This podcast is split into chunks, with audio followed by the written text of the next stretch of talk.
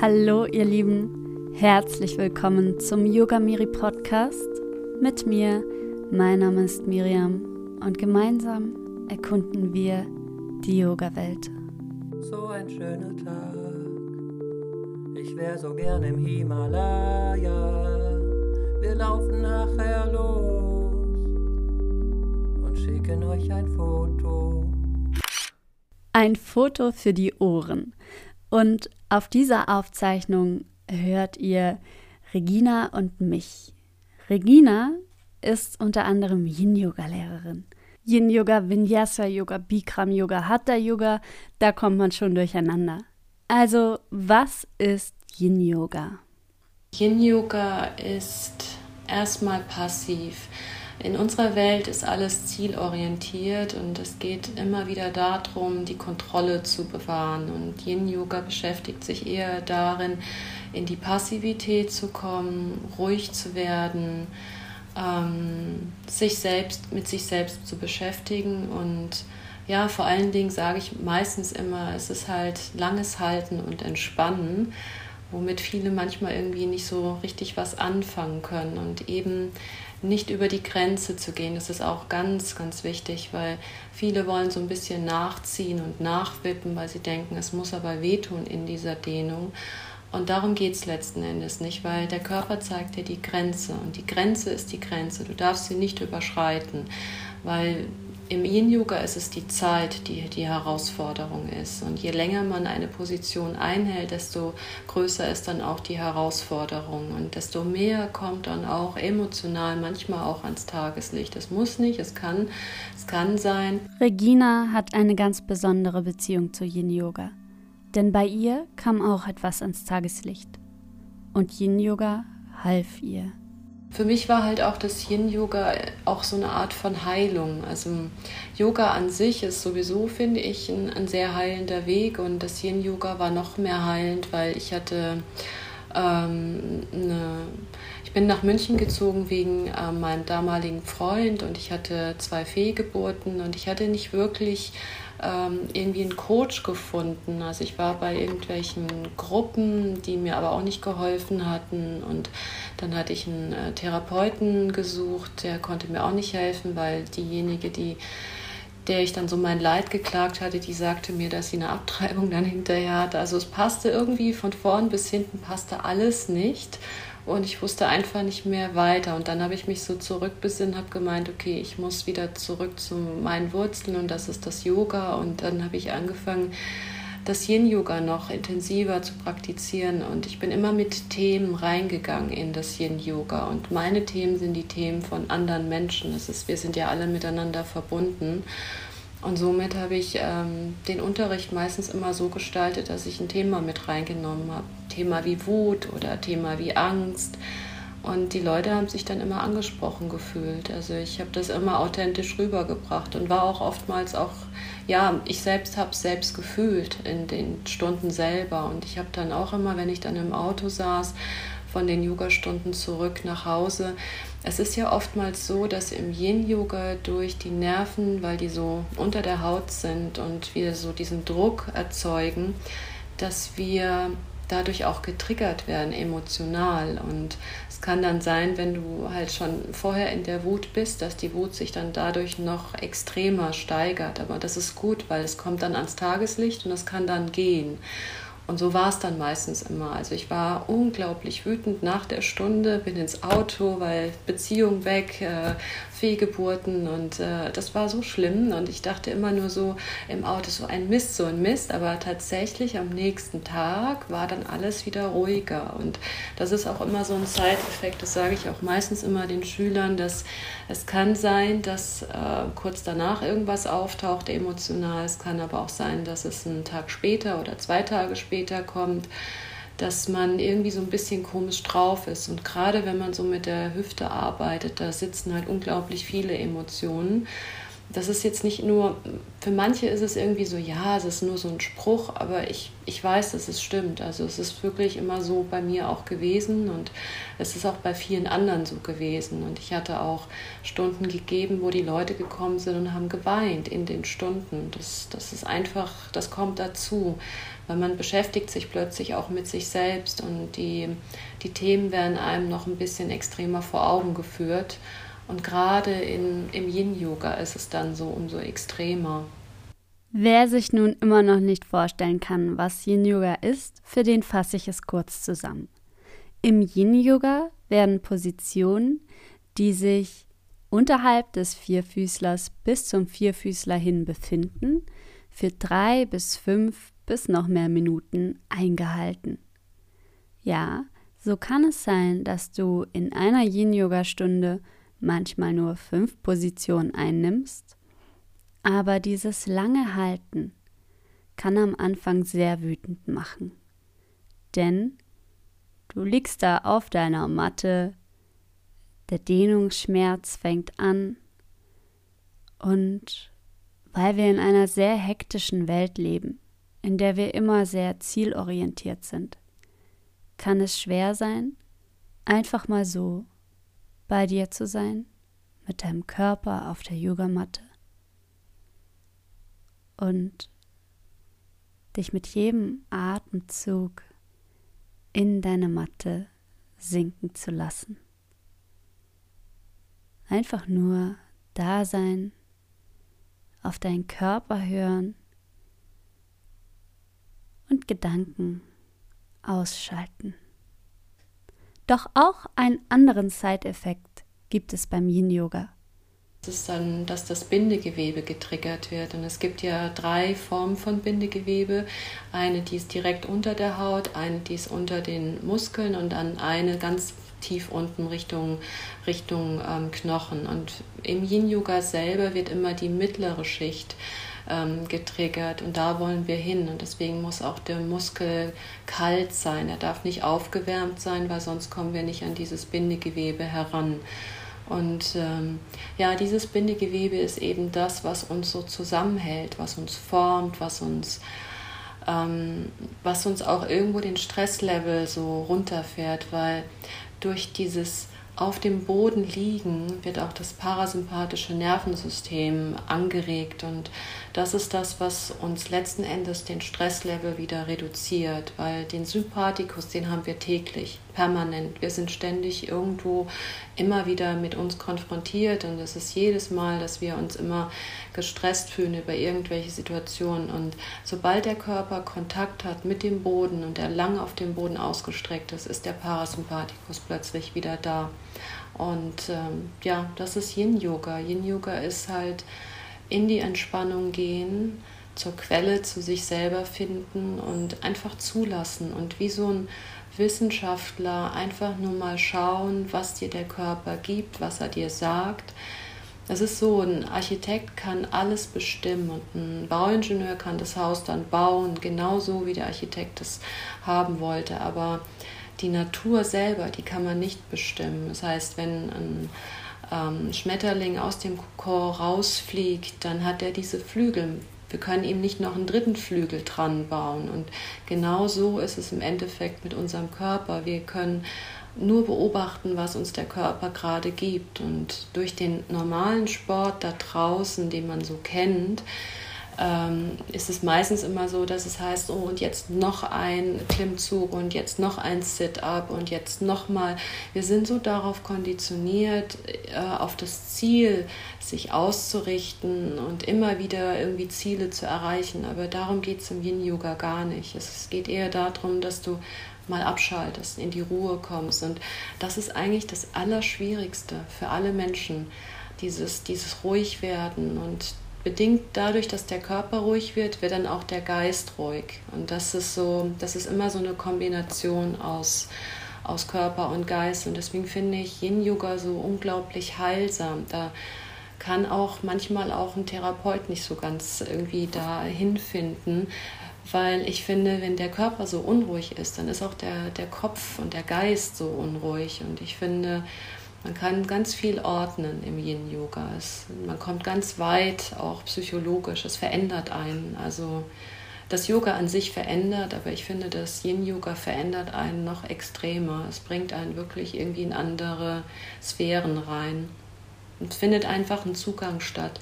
Und ich glaube auch, es ist für Menschen gut, die nicht äh, meditieren können. Die finden einfach, weil wir, wir leben im Westen und im Osten, in, auf der Welt, irgendwo in Indien, in Tibet. Die, die, die Menschen, die wachsen auf mit Meditation. Die, die sind äh, damit groß geworden. Wir nicht. Wir, wir kennen das nicht. Wir können Atombomben bauen. Wir wissen, wie wir ein. Äh, den Weltraum erforschen, wir wissen, wie wir das, das tollste Auto auf der Welt bauen, aber wir haben keine Ahnung über uns selbst. Und die Erforschung mit uns selbst, da sind wir noch einen ganz, ganz weiten Schritt zurück. Wir haben wenig Ahnung über uns aber wir haben viel Ahnung über Technik, also künstliche Intelligenz, all das. Wir sind hervorragend darin, aber die Beschäftigung mit uns selbst, mit unseren Emotionen, mit dem, was in uns drin passiert, und deswegen leiden auch die meisten Menschen, auch in Deutschland, ähm, unter Magengeschwüre. Also die, die Kliniken sind voll, jeder hat irgendwie was mit dem Magen weil das ist unser zweites Gehirn. Und wenn irgendwas nicht ganz intakt ist, was der Kopf nicht will, das geht dann zum Magen und der Magen hat dann Probleme. Und das hängt alles so ein bisschen miteinander zusammen. Ich schweife ganz schön aus gerade, aber. Ich liebe es, wenn Regina ausschweift, denn sie spricht mir aus der Seele. Ganz ehrlich, der Grund, weshalb ich diesen Podcast immer mit Gästen mache, ist der, dass alles miteinander zusammenhängt. Und wenn ich euch erzählen würde, wie verschiedene Yoga-Arten aufgebaut sind, dann würde ich erstmal bei dem Aufbau einer Zelle beginnen. Ja, und was Regina und ich auch gemeinsam haben, ist, dass sie anstatt Zeitangaben immer die Orte verwendet, in denen sie war. Das machen nicht viele und umso sympathischer wird sie mir, als ich merke, dass sie das auch so macht. Ich frage sie, wie sie zum Yoga gekommen ist.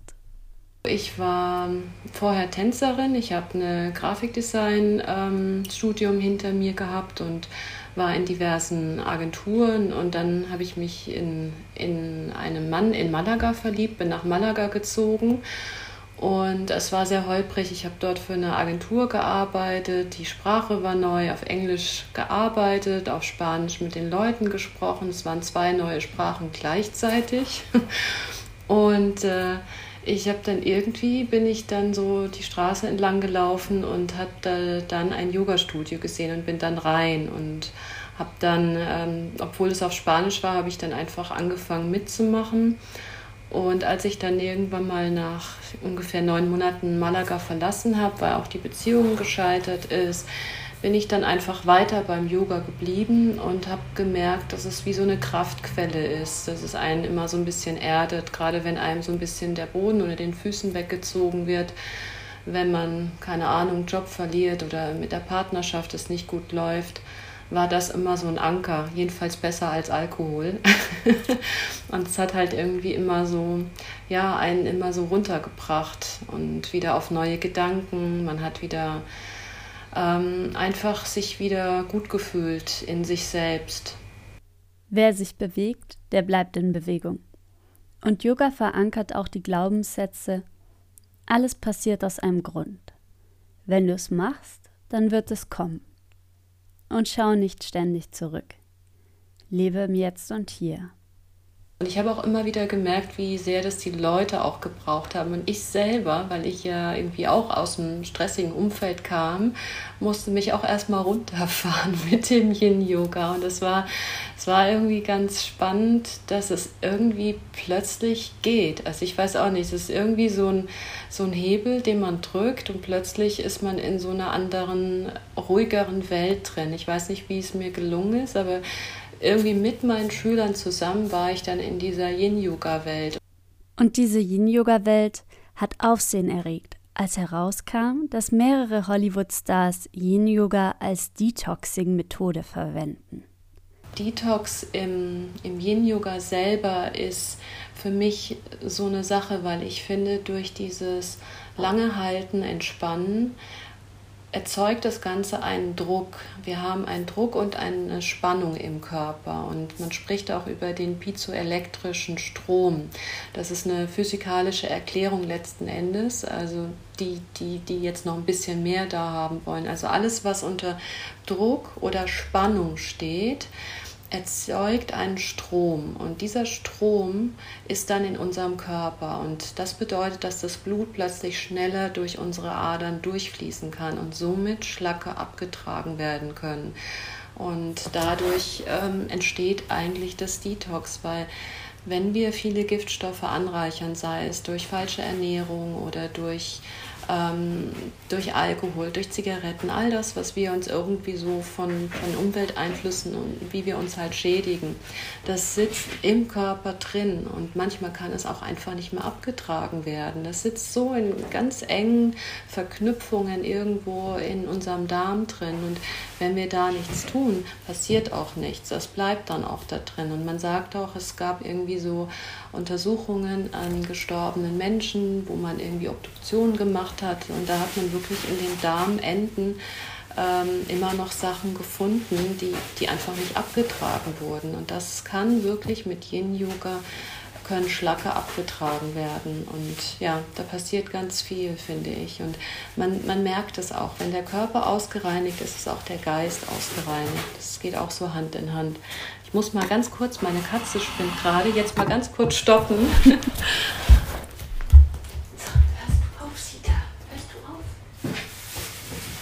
Nachdem Sita ganz gemütlich auf Reginas Schoß sitzt, erzählt sie mir ihre Liebesgeschichte. In jeder Podcast-Folge frage ich meinen Gast nach einer Liebesgeschichte. Man sagt ja immer, die größte Liebe ist die Liebe zu sich selbst. Aber für mich ist jetzt gerade so eine ganz große Liebesgeschichte meine beiden Katzen, die ich letztes Jahr zu Corona-Zeit ähm, mir zugelegt habe. Und das war, ja, ich wollte ursprünglich nur eine. Dann habe ich von meinen ähm, Freunden gehört, es ist besser, wenn man zwei hat. Und ich habe mich für British Kurzer entschieden, weil die so halb Hund, halb Mensch, halb Katze sind. Die sind sehr intelligent. Und ich war dann gemeinsam mit äh, einem Freund, war ich dann bei einer Züchterin und habe mir dann diese Katzen angeguckt und hatte damals, also ich habe auch meine Katzen nach der indischen Mythologie Rama und Sita äh, benannt und hatte Rama damals in den Arm, der war, was weiß ich, ich glaube neun Wochen und der hat überhaupt keine Lust gehabt auf mich und hat dann auch so einen ganz großen Satz gemacht und war dann auch verschwunden. Da waren so 20 Katzen in diesem Gehege, 20 britisch Kurzhaarkatzen und ich habe ihn auch nicht wieder ähm, entdeckt und gefunden. Der hat auch keine Lust gehabt auf mich. Er hat die ganze Zeit nur rumgejault. Und Sita war total süß. Sie war die ganze Zeit in meinen Armen und war ganz lieb und äh, dann habe ich die Züchterin am nächsten Tag tatsächlich angerufen und habe dann angefragt, ob ich ihn wechseln kann gegen einen anderen Kater, weil ich keine Lust hatte, weil ich dachte, die Katzen suchen sich ja auch immer so ein bisschen die Besitzer aus. Und dann hat sie gesagt, nix da, das geht nicht, die beiden gehören zusammen, sie vergibt immer nur Pärchen und die beiden, das ist Mädchen und Junge, die spielen oft miteinander und die muss ich zu, tatsächlich zusammennehmen. Da habe ich mir gesagt, okay, dann versuche ich es einfach mal. Und ähm, dann waren die beiden dann bei mir und man hat wirklich gemerkt, er hatte so eine kleine Abneigung immer wieder. Ich auch und ich war auch nicht so richtig happy. Und dann gab es irgendwie diesen springenden Moment. Er ist hier oft im Garten unterwegs gewesen, auch schon irgendwie so mit, mit äh, sechs Monaten dass er, die sind ja sehr empfindlich auf Geräusche und plötzlich war dann, immer wenn Geräusche da sind, rennen die sofort immer wieder zurück ins Haus und äh, irgendwie war bei den Nachbarn irgendwas ganz Lautes und er ist, er ist total in sich zusammengekehrt und hat die ganze Zeit gejault und hat sich nicht mehr getraut, sich zu bewegen und war unter so einer Hecke und ich habe ihn dann überall gesucht und dann habe ich ihn gefunden und habe ihm dann gesagt, komm, jetzt kannst du mit ins Haus. Und dann ist er mir hinterhergelaufen, ganz süß wie so ein Hund. Und dann war irgendwie so ein bisschen das Eis zwischen uns gebrochen. Also ich habe mich halt ein bisschen mehr um ihn gekümmert und mittlerweile schläft er jetzt auch in meinem Bett. Vorher nicht, da war ich auch immer so der Feind.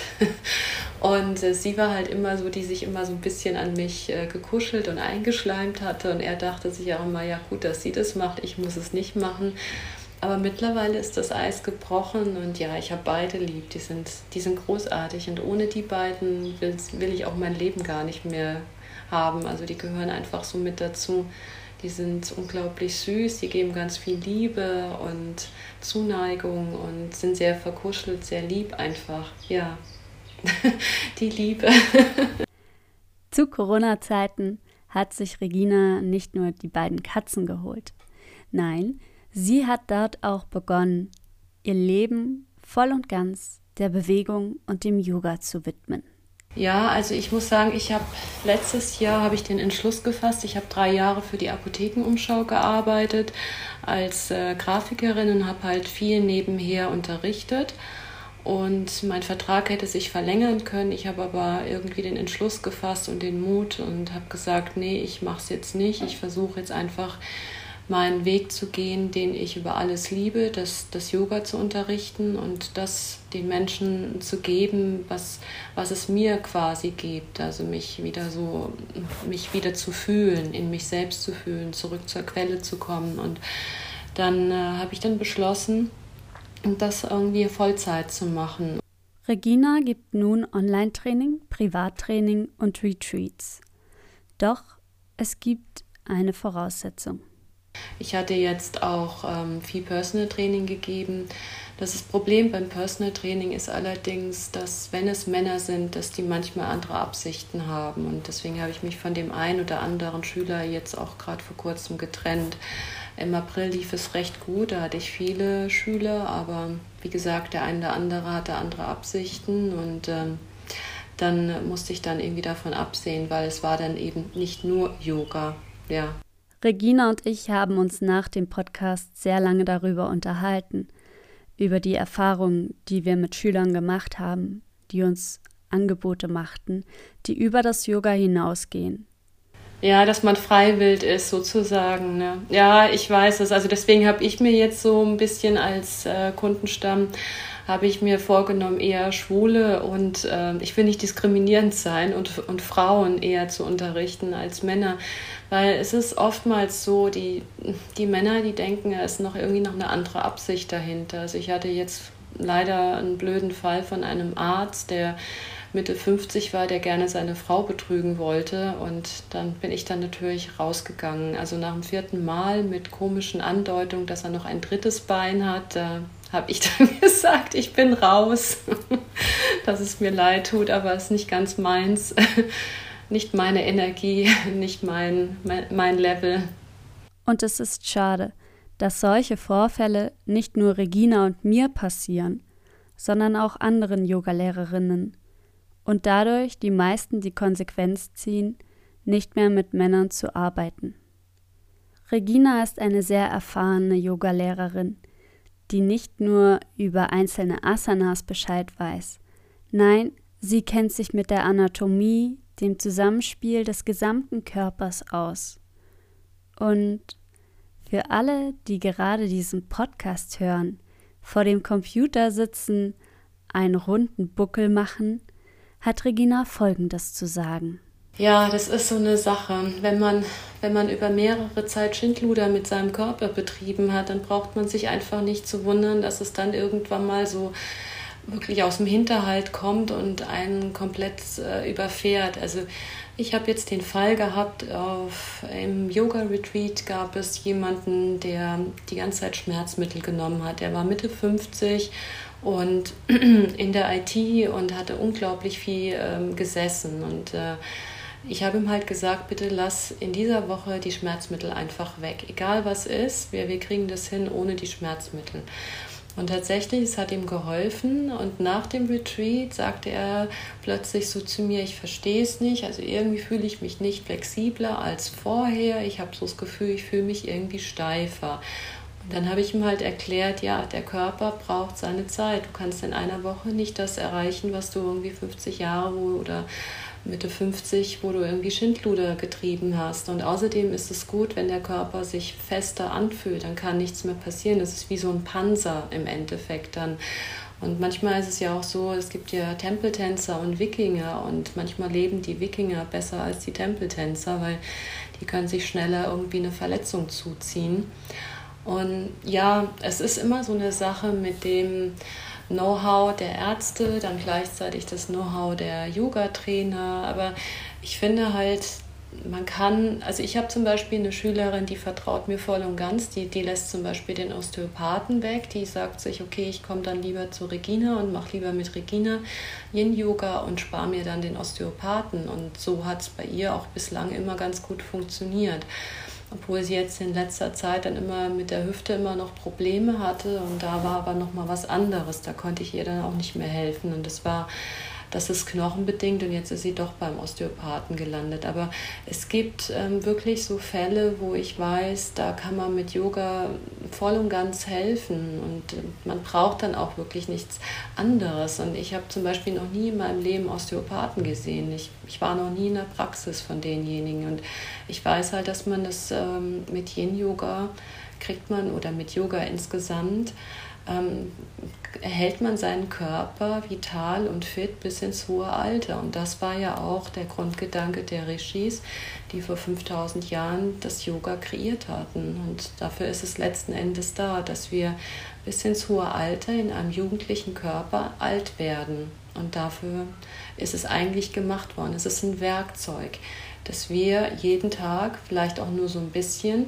es kann auch manchmal nur zehn Minuten sein, ein bisschen was tun. Weil wenn wir die ganze Zeit nur sitzen, in der chinesischen Medizin sagen die, wir haben sieben Pumpen in unserem Körper. Und wenn wir den ganzen Tag nur sitzen, dann ist die untere Pumpe, da wo das Muladhara Chakra ist, also im unteren Rücken, pumpt sich die ganze Zeit voll mit Blut und kann sich auch nicht mehr irgendwie bewegen. Und dann bekommen wir schwere Beine, wir bekommen Wassereinlagerung, ähm, der Rücken wird nicht mehr mit, mit Blut versorgt ausreichend und die Wirbelsäule ist nicht mehr durchblutet. Das sind so viele Faktoren, die dann so mitspielen. Wir sind nicht gemacht zu sitzen. Sitzen ist eigentlich das neue Gift und wir haben viermal mehr Druck auf der Wirbelsäule, wenn wir sitzen. Das ist eigentlich das, was uns irgendwie schädigt. Und vielleicht haben wir in 100 Jahren auch irgendwas ganz anderes, also eine andere Form zu arbeiten. Vielleicht ist es gar nicht mehr das Sitzen. Und das ist das, was letzten Endes uns halt ja nicht gut tut. Schlimmer als Zigaretten und Alkohol zusammen, sagt man so, weil es ja die neue Volkskrankheit ist, das sind die Rückenprobleme. Ausdauer, Kräftigung und Dehnen im Gleichgewicht. Das ist wunderschön für den Körper. Und wer noch dem Mythos glaubt, wer dehnt, verliert Muskelmasse, dem erklärt Regina nun den Mythos. Das Yin-Yoga oder das Dehnen an sich hat nichts damit zu tun, dass man irgendwie Muskelmasse verliert, sondern es ist entzündungshemmend. Das ist jetzt wissenschaftlich nachgewiesen worden. Es gab eine Harvard-Professorin, die hat Versuche gemacht an Ratten und es gab zwei Gruppen. Die eine Gruppe hat sie jeden Morgen immer schön gedehnt und es ist auch nicht ähm, eine Tierquälerei gewesen, sondern die Ratten haben sich unglaublich gerne dehnen lassen. Die haben sich richtig darauf gefreut und die andere Gruppe wurde einfach nicht gedehnt. Die wurde einfach sich selbst überlassen. Und dann äh, hatte man dann, ich glaube, nach einer gewissen Zeit die, ähm, die Werte entnommen. Und die eine Gruppe, die immer gedehnt wurde, die hatten wirklich geringere Entzündungswerte. Und das ist das, was Dehnung ausmacht weil eine Dehnung ist Ziehen und Druck. Ziehen und Druck erzeugt einen Strom, sodass Schlacke abgetragen werden können, der, der Blutstrom schneller fließt und damit Entzündungen sich schneller aus dem Körper abbauen. Wenn ich allerdings immer nur pumpe, das heißt, wenn ich irgendwie die ganze Zeit Sit-ups mache, ähm, Liegestütze und immer nur die Muskeln aufbauen, entstehen Entzündungen und die müssen letzten Endes auch irgendwie abfließen. Und manchmal ist es ja auch so bei so Spitzensportlern, die ganz viel Extremsport treiben, die brauchen auch diese Ruhephasen und die sind unglaublich wichtig. Und im, im Yoga selber ist es zum Beispiel bei den Shivanandas, wo ich das in Indien gelernt habe, da wurde eine Asana gemacht, dann hat man sich gleich wieder auf den Boden gelegt und erstmal nachgespürt. Und dann kam wieder die nächste Asana, dann hat man wieder auf den Boden gelegt und wieder nachgespürt. Das kennt man zum Beispiel im Ashtanga-Yoga oder in anderen Yoga-Arten nicht. Da geht es alles in einem Fluss. Aber für die Männerwelt da draußen kann ich nur sagen, es ist ein Plus und Yoga wurde von Männern für Männer gemacht und eigentlich gar nicht für Frauen. Es war niemals für uns Frauen vorgesehen, sondern war für Männer und viele Yoga-Positionen sind sehr männlich. Da haben wir manchmal auch durch unsere Brüste, durch unsere Anatomie manchmal Probleme in irgendwelche Haltung überhaupt reinzukommen. Und ähm, Yoga stärkt auch das Selbstbewusstsein. Es gibt einen Mut, es gibt Kraft und man hat so ein bisschen mehr so Power in sich selbst, weil wenn man in einem gesunden Körper ist und sich stark und gesund fühlt, dann hat man auch den Kopf, Dinge auch durchzusetzen für sich selber oder zu merken und zu erspüren, ist dieser Job für mich richtig, passt er noch zu mir, muss ich irgendwas ändern? Und man hat irgendwann auch den Mut, dann den Schritt zu gehen und ähm, irgendwas Neues zu starten. Viele Menschen verharren ja für 20 Jahre immer in denselben Job und haben Angst, weil beispielsweise Männer haben den Druck, sie müssen die Familie ernähren, sie haben Kinder, sie haben ein Haus, sie müssen die Hypothek abzahlen. Da ist so viel, was dahinter steckt. Und dann kommt dann noch dieses Bodybuilding dazu, dass sie den Körper so stählern müssen, dass der stark ist. Und dem ist vielleicht manchmal gar nicht so. Und oftmals sind es auch die Männer, die Burnout haben oder die Magengeschwüre haben, weil die einfach weniger auf sich hören. Und wie gesagt, Dehnung ist entzündungshemmend. Das hat nichts damit zu tun, dass dadurch die Muskeln abgebaut werden, sondern eher, dass, dass es gesund für den Körper ist. Ja. Wie du hörst, Regina weiß einiges. Und dieser Podcast muss nun leider zu Ende gehen.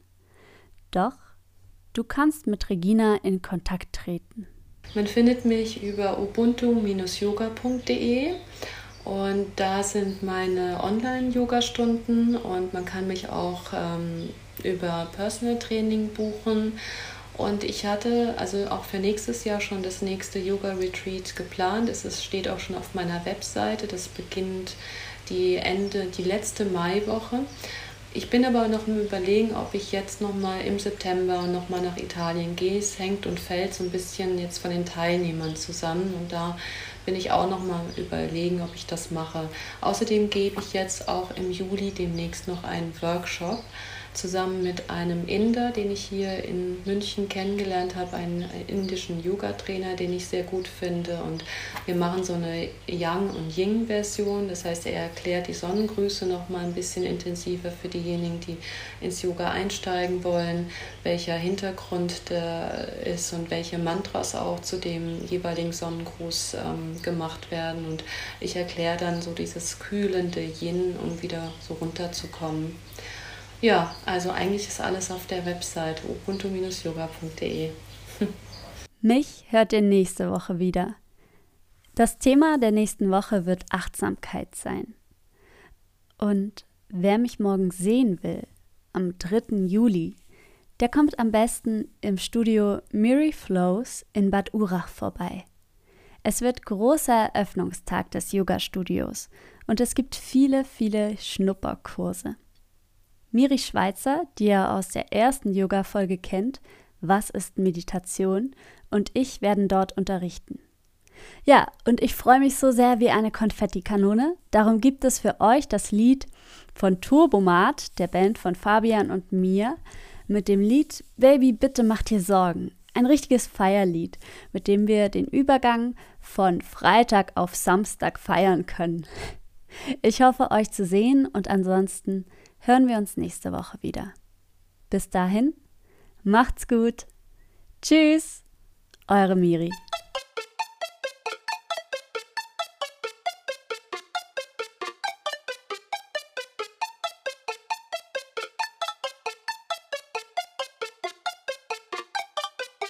Sie macht Teletubby Street Moves mit dem Bikini in der Turbo Party Disco. Noch ein Martini und dann dreht sie dir den Blick zu. Der bleibt die Luft weg wie Siri und dann trinkst du auch ein Martini. Komm, klapp das Buch zu. Sie ist die, die du suchst. Check sie ab mit Bluetooth. Es reicht nicht, wenn du smooth tust. Sie hat dich schon bemerkt und denkt sich, oh, wie wär's? Komm doch her, mein zuckersüßer Mimamo Mausebär. Baby, bitte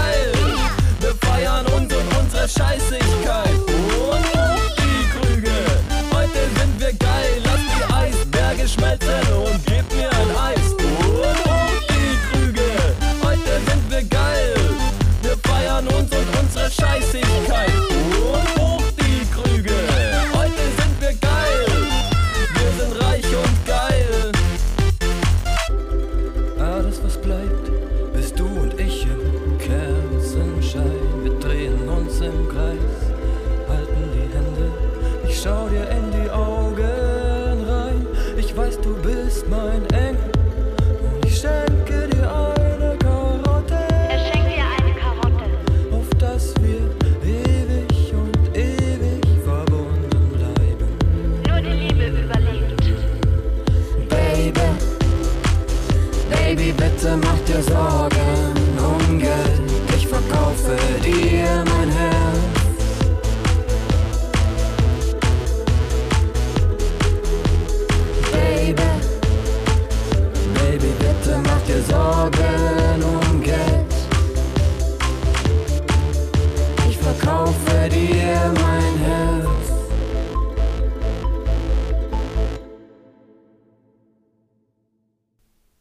Das war Yoga Miri, ein Podcast von Miriam Kuhnle. Produktion Miriam Kuhnle. Musik Fabian Brose, Pixelkrebs, Miriam Kuhnle und Turbomat.